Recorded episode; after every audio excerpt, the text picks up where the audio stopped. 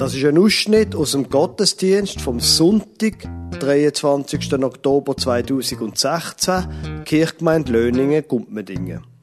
Sie hören die Geschichte aus Matthäus 18, 21 bis 35 und die Predigt über Philippo 1, 3 bis 11, beides vom Pfarrer Lukas Huber.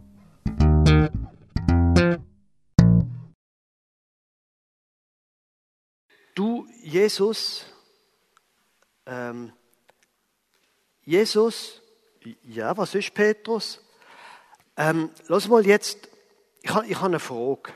Jetzt, wo wir da so zusammen sind, wir, deine Jünger und, und, und du und wir alle zusammen, dann ist ja immer das Thema auch so ein bisschen, wie gehen wir miteinander um? Ja.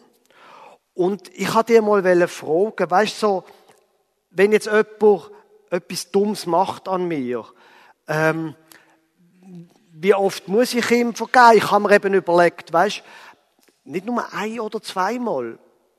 Oder, gell, findest du nicht auch, man sollte doch, wenn jemand etwas Dummes tut, man sollte ihm doch, sagen wir, siebenmal vergeben.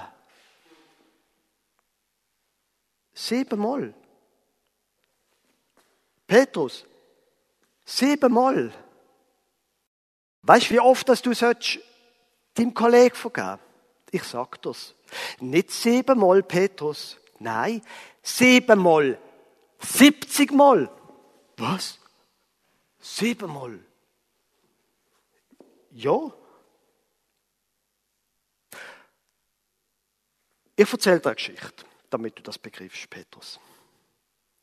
Also, stell dir vor, da ist ein König ein sehr reicher Mann, der viel Diener hatte. Er war ein König der so ein bisschen seine Diener an der losen Leine gelassen hat. Aber irgendwann hat er dann doch gedacht, ähm, er muss jetzt einmal so ein bisschen Rechenschaft haben von seinen Dienern. Und dann sind so seine Diener ein um der andere gekommen vor ihm. Und dann ist einer gekommen, der hat Schulden gehabt. Ja, Schulden gehabt. Aber weißt nicht, nicht nur so ein bisschen Schulden, sondern der hat, mh, hm, sagen wir, sagen wir, ähm, 100 Millionen Schulden gehabt. 100 Millionen? Wie hat er denn, das spielt keine Rolle, wie er das gemacht hat. Nehmen wir jetzt einfach mal an, in dieser Geschichte, er hat 100 Millionen Schulden gehabt. Und dann, wo das der König gesehen hat, ist er natürlich verrückt worden. Kannst du dir vorstellen, 100 Millionen Schulden. Und dann hat er gesagt, was hast du da gemacht? Wie hast du das? Was ist? Und hat gesagt zu seinen, zu seinen Dienern drumherum, wisst ihr was? Da, tun da, gehen da sofort ins Gefängnis und verkaufen vorher alles, was er hat. Sein Auto, sein Haus, alles, sogar seine Kleider, das soll in der Unterwäsche im Gefängnis sein. Und hast du eine Frau? Okay, die verkaufen wir auch und Kinder auch ab in Sklaverei und dann, und dann weißt du, was passiert ist, Petrus? Was denn? Weißt der Diener ist dann vor dem Herr auf die Knie gegangen und gesagt, nein, nein, nein, bitte, mach das nicht. Nicht meine Frau, nicht Kinder und mir auch nicht. Bitte, ich zahle dir alles wieder zurück, alles, aber lass mich doch. Und äh, du kannst dir vorstellen, der König hätte ein bisschen lachen Ich meine, 100 Millionen zurückzahlen. Aber weißt du, was er gemacht hat? Wo das so vor auf der Knie war, hat er rumgeschaut und zu seinen Dienern gesagt, wisst ihr was? Weißt du was? Ich vergib dir alles. Ich erlasse dir deine Schuld. Drum, gang weg, aber also, das machst du mir nicht nochmal. Wow, das ist ja unglaublich. Ja, ja, aber warte, Petrus, warte, Petrus, die Geschichte ist noch nicht fertig. Und dann ist der Mann rausgegangen, logischerweise, hat schnell weggehen nicht etwa, dass der König noch seine, seine Meinung ändert. Und er ist rausgegangen und beim Rausgehen ist ja die Linie gesehen, die, die, die Schlange von all denen Dienern, die Rechenschaft ablegen vor dem König. Und dort, wo er vorbeigelaufen ist, sieht er plötzlich einen, den er kennt. Und der, der hat ihm Geld geschuldet. Sagen wir 100 Franken. Ja, nicht gerade viel. Genau, nicht gerade viel. Aber weißt Petrus, was er mit ihm gemacht hat? Er ist ihm an die Gurgel und er hat ihn packt und hat ihn um den Boden geschmissen und hat gesagt, ich will sofort meine 100 Franken und wenn ich die nicht kriege, dann schmeiß ich ins Gefängnis. Okay. Die anderen, Petrus, die anderen, die drumherum gestanden sind, haben das gesehen. Und sie sind zum König gegangen und haben ihm gesagt, du, der, wo du da seine ganzen Schulden erlogen hast, der hat da wegen 100 Franken, ist er einem anderen an die Gurgel gekumpft und will ins Gefängnis werfen, bis er alles zurückgezahlt hat. Und weißt Petrus, was denn der König gemacht hat? Ich glaube, ich kann mir es ungefähr vorstellen. Genau. Er hat zu seinen Dienern gesagt, bringet den nochmal. Und er hat ihn so klein gemacht. Wieso? Ich habe dir so viel Geld erlassen. Und du gehst wegen 100 Stutz dem und googeln. Und weißt du, was er noch gesagt hat, Petrus? Er hat zu seinen Dienern gesagt, so, jetzt schmeißen da aber ins Gefängnis. Und dann soll er mir die ganzen 100 Millionen zurückgeben und vorher lassen er nicht raus. Oh, Jesus, das ist aber. Ähm, Petrus, weißt du was? Äh, so ist es mit dem Vergehen. Und wenn du deinen Kollegen, den anderen Jünger, nicht vergisst, nicht nur siebenmal, sondern siebenmal, siebzigmal, dann muss ich noch weiter erzählen. Nein, Jesus, ich glaube, ich habe es verstanden. Für den heutigen Sonntag schlägt die Predigtextordnung ein paar Vers vor aus dem Philipperbrief. Ich trage Ihnen aus dem ersten Kapitel, Vers 3 bis 11 vor. Der Philipperbrief ist ein Brief von Paulus. Ich danke meinem Gott, so oft ich euer gedenke, was ich alle Zeit tue, in allen meinen Gebeten für euch alle, und ich tue das mit Freuden. Für eure Gemeinschaft am Evangelium vom ersten Tag an bis heute. Und ich bin darin guter Zuversicht, dass der in euch angefangen hat, das gute Werk, der wird auch vollenden bis an den Tag Jesu Christi. Wie es denn recht und billig ist, dass ich so von euch allen denke, weil ich euch in meinem Herzen habe, die ihr alle mit mir an der Gnade teilhabt in meiner Gefangenschaft und wenn ich das Evangelium verteidige und bekräftige. Denn Gott ist mein Zeuge, wie mich nach euch allen verlangt von Herzensgrund in Christus Jesus. Und ich bete darum, dass eure Liebe immer noch reicher werde an Erkenntnis und aller Erfahrung, so dass ihr prüfen könnt, was das Beste sei, damit ihr lauter und unanstößig seid für den Tag Christi, erfüllt mit Frucht der Gerechtigkeit durch Jesus Christus zur Ehre und zum Lobe Gottes.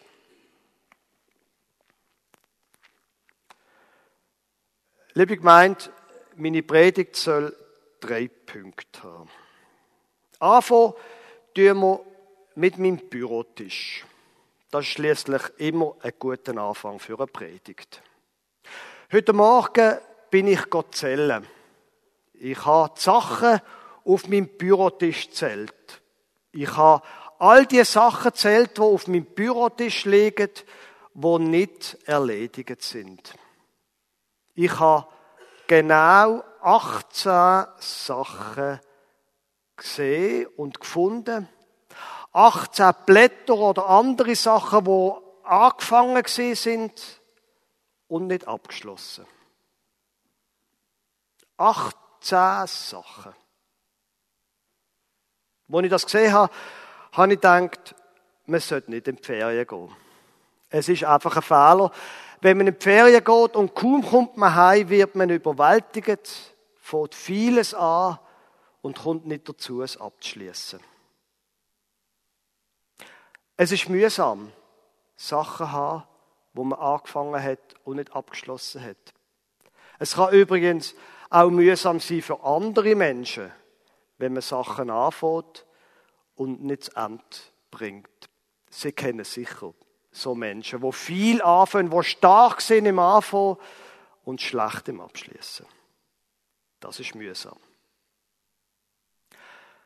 In der Herbstferien habe ich angefangen, schon vorher, schon ein bisschen vorher vor der Ferien, habe ich angefangen, ein Buch zu lesen. Vom David Allen. Das ist so der, der Fachmann für, wie man Sachen erledigt. Sein Standardwerk heißt Getting Things Done. Wie man die Sachen macht. Beziehungsweise, wie man Sachen eben zu Ende bringt. Getting Things Done. Im David Allen, sein grundsätzliches Prinzip ist, du solltest all die, wie er es nennt, lose Enden in deinem Kopf, aus dem Kopf rausbringen, in ein vertrauenswürdiges System. Es gibt so viele offene Sachen im Kopf, Sachen, wo man dran denkt, Sachen, wo einen beschäftigen, wo drüllen. Das musst du, sagt David Allen, aus deinem Kopf rausbringen, in ein vertrauenswürdiges, zuverlässiges, schriftliches System, damit du die losen Enden kannst sein in deinem Kopf und damit du nachher fähig bist und parat bist, um die Sachen durchzuschaffen, zuerst einmal zu ordnen, einzuordnen, dann zu überlegen, was mit diesen Sachen soll passieren, dann es natürlich auch machen und vor allem, sein Punkt, jede Woche solltest du all die Sachen, die Projekte, die du hast, mal durchgehen und schauen, wo du bei allem stehst. Getting things done. Ich habe allein in meinem Bürotisch, auf meinem Bürotisch 18 Sachen angefangen, die nicht zu Ende sind. Getting things done ist etwas, was wir tun können. Wir müssen das erledigen. In unserem Predigtext, da gibt es aber noch jemand anderes, wo etwas angefangen hat. Sie merken, ich komme langsam zum Predigtext. Da heißt es, schrieb der Paulus, ich bin darin guter Zuversicht, dass der in euch angefangen hat, das gute Werk, der, Achtung, der wird's auch vollenden bis an den Tag Christi Jesu. Ich weiß nicht genau, ob Gott Buch von David Allen gelesen hat, dass man Sachen fertig machen sollte. Wahrscheinlich nicht. Aber da innen heißt es, schau, Gott hat etwas angefangen. Und er bringt es auch zu Ende. Und Gott hat nicht einfach nur irgendetwas angefangen. Gott hat ein gutes Werk angefangen in dir, das heißt in euch, in dir und in mir. Und weißt was? Gott wird es auch zu Ende bringen. Ich finde das ein ein unglaubliches Bild. Eine unglaubliche Verheißung. Schau, du hast viel Sachen zu tun. Aber da gibt es noch jemand anderes, der etwas in dir angefangen hat. Und das, was Gott in dir angefangen hat, in dem Moment, wo du hast glauben, das ist ein gutes Werk. Und das gute Werk wird er zu Ende bringen. Ich selber habe die 18 Sachen noch nicht abgeschlossen. Erstens, weil ich zu wenig Zeit hatte. Zweitens, weil noch wie eine Art manchmal Sachen noch im Weg sind. Da muss ja noch jemand anders, muss ja zuerst noch etwas machen, bevor ich das abschließen kann. Und manchmal wissen Sie, wie ich meine. Und der Paulus sagt, leck, Gott hat es angefangen in dir. Du kannst ganz entspannt darauf vertrauen. Er bringt es zu Ende. Auch wenn es in deinem Leben Sachen gibt, wo du nicht zu Ende bringst. Er wird mit dir fertig. Er kommt mit dir ans Ziel. Du musst dir überhaupt keine Sorgen machen. Auch wenn noch Sachen offen sind. Er hat sie eben erst angefangen. Vertrau darauf.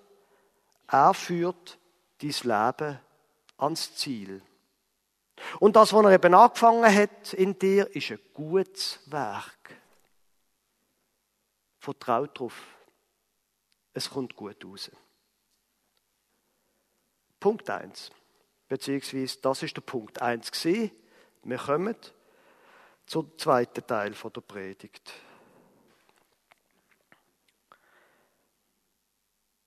Wie es denn recht und billig ist, dass ich so von euch allen denke, weil ich euch in meinem Herzen habe, die ihr alle mit mir an der Gnade teilhabt in meiner Gefangenschaft und wenn ich das Evangelium verteidige und bekräftige.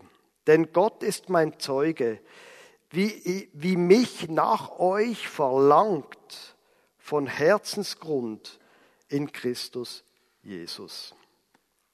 Ich habe so eine Sehnsucht nach euch, schrieb der Paulus an die Gemeinde in Philippi. Gut, man kann es verstehen. Er schreibt aus dem Gefängnis raus. Er ist zu dieser Zeit gerade gefangen und hat nur schreiben man versteht, dass dann die Sehnsucht speziell groß ist. Der Paulus schreibt, es sehnt mir nach Herzensgrund nach euch. Die Gemeinschaft, die Gemeinde ist eine Gemeinschaft. Seid ihr da damit?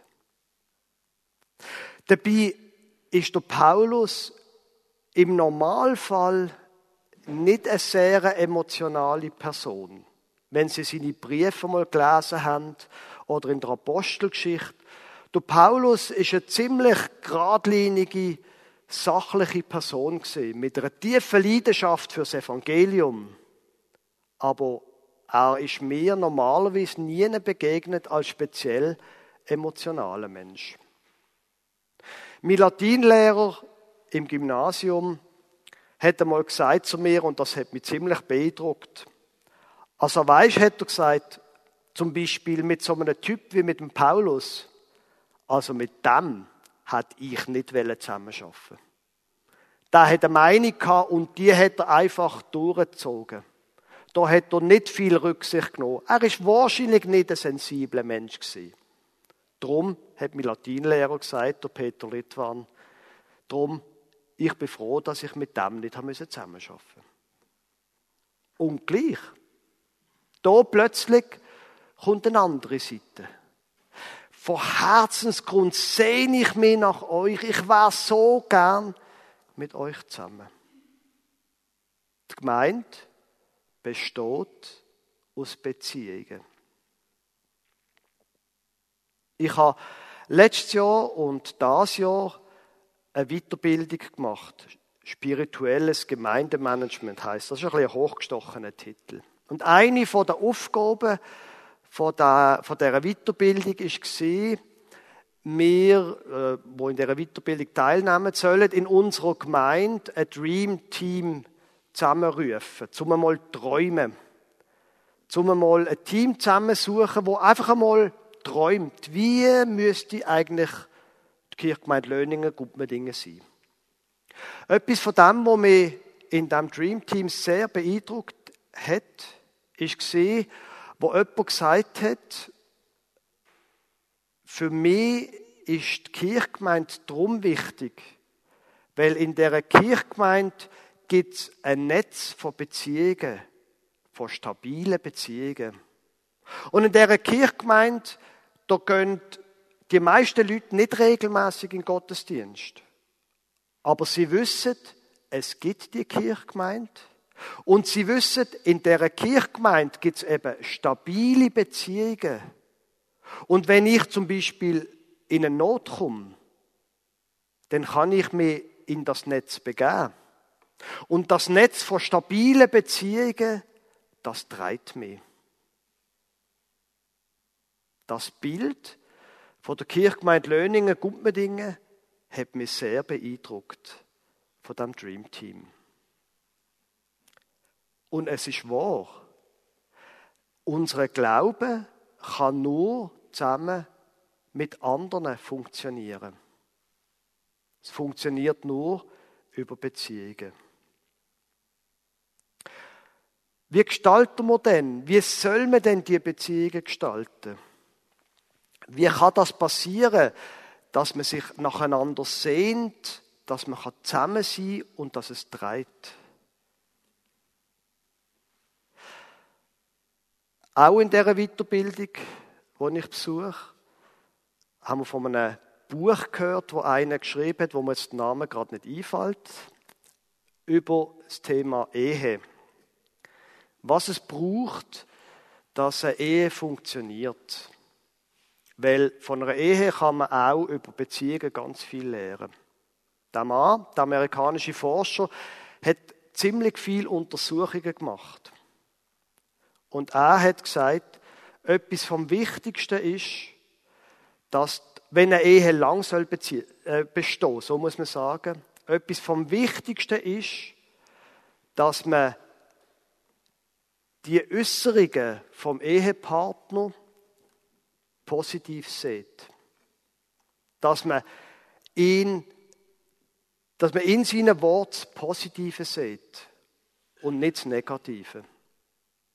Wenn man zusammen lebt, vor allem wenn das einmal mehr als ein oder zwei Jahre geht, dann fallen jedem verheirateten Mensch Sachen auf, wo einen ärgern.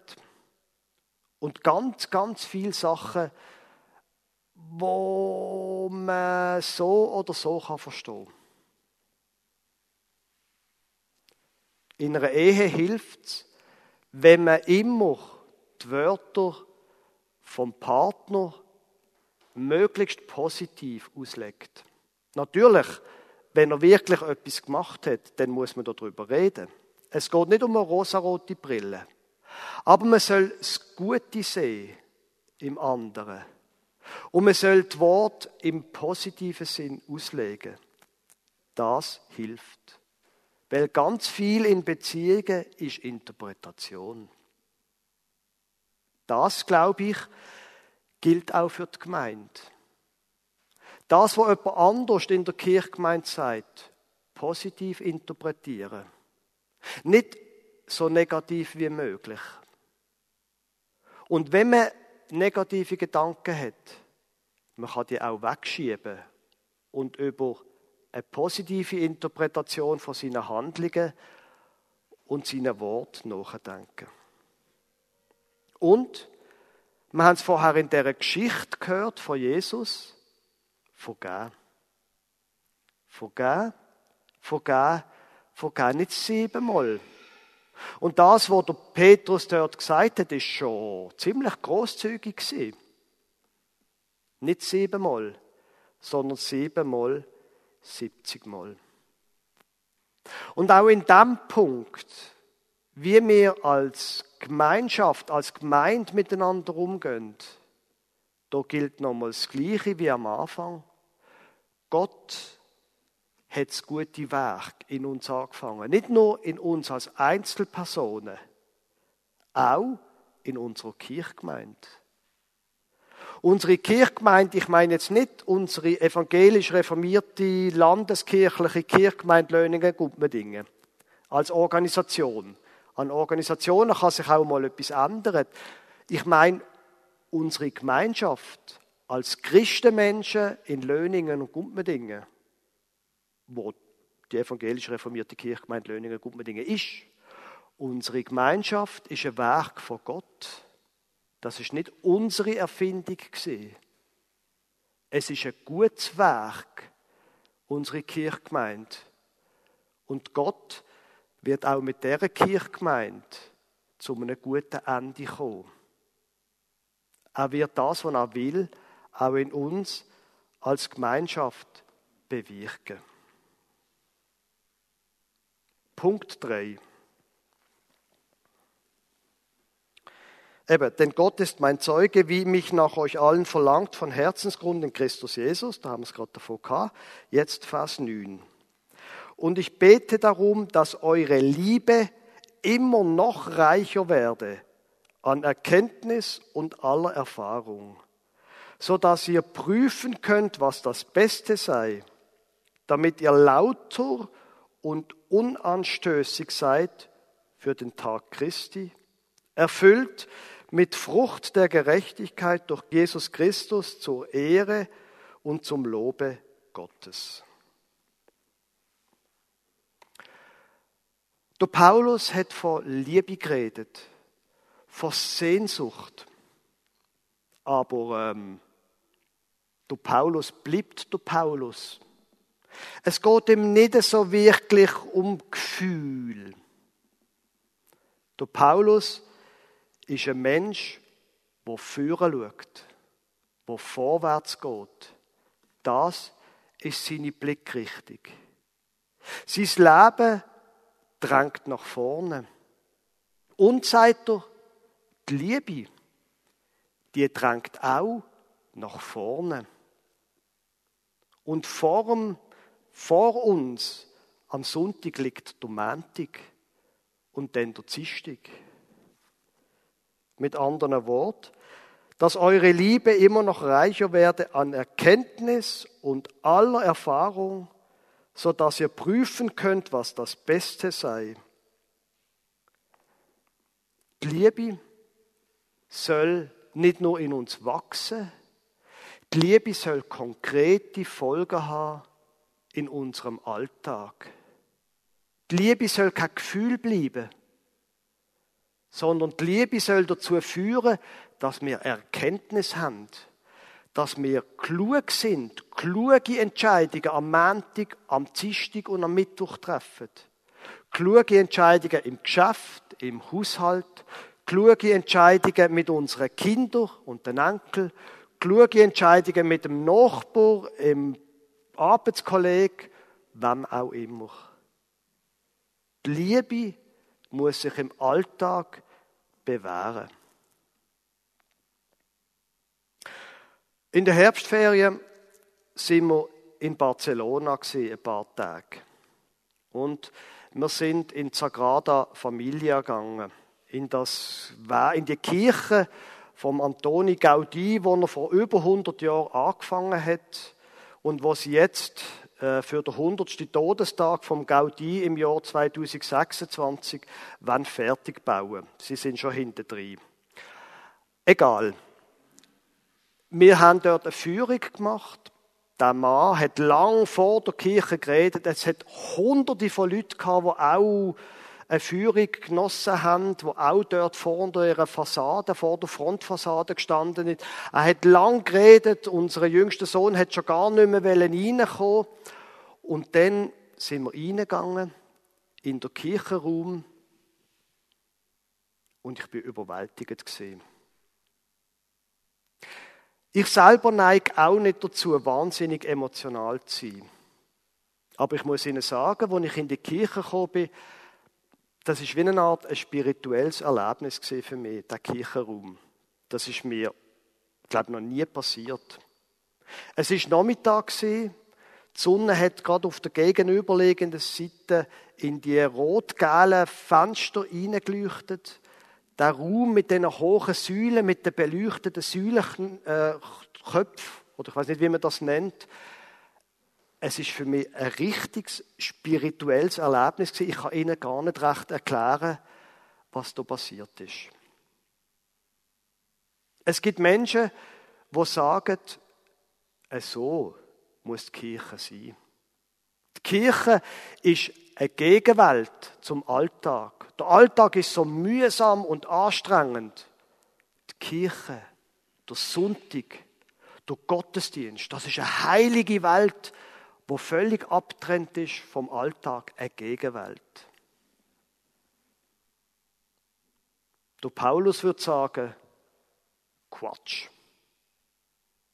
Der Paulus würde sagen, ich bete darum, dass eure Liebe immer noch reicher werde an Erkenntnis und aller Erfahrung, so dass ihr prüfen könnt, was das Beste sei, damit ihr lauter und unanstößig seid für den Tag Christi, erfüllt mit Frucht der Gerechtigkeit durch Jesus Christus zur Ehre und zum Lobe Gottes. Es geht darum, dass das, was wir heute erleben, morgen zur Erkenntnis, Weisheit und Gerechtigkeit führt. Es geht in der Kirche um den Montag und nicht nur um den Sonntag. Liebe Gemeinde, ich will zum Schluss kommen. Der Schluss, der Schluss besteht aus einer Zusammenfassung. Gott hat ein gutes Werk angefangen in dir. Und das gute Werk, das wird er auch vollenden. Auf das kannst du dich verlassen. Gott hat Gemeinde geschafft, die christliche Gemeinde geschafft. Er hat unsere Kirchgemeinde geschaffen, damit wir zusammen sind. Die Gemeinschaft ist wichtig. Die Gemeinschaft trägt. Und die beiden Sachen, Gott und Gemeinschaft, die werden uns dazu führen, dass wir wissen und merken, wie wir unseren Alltag sollen gestalten. Amen.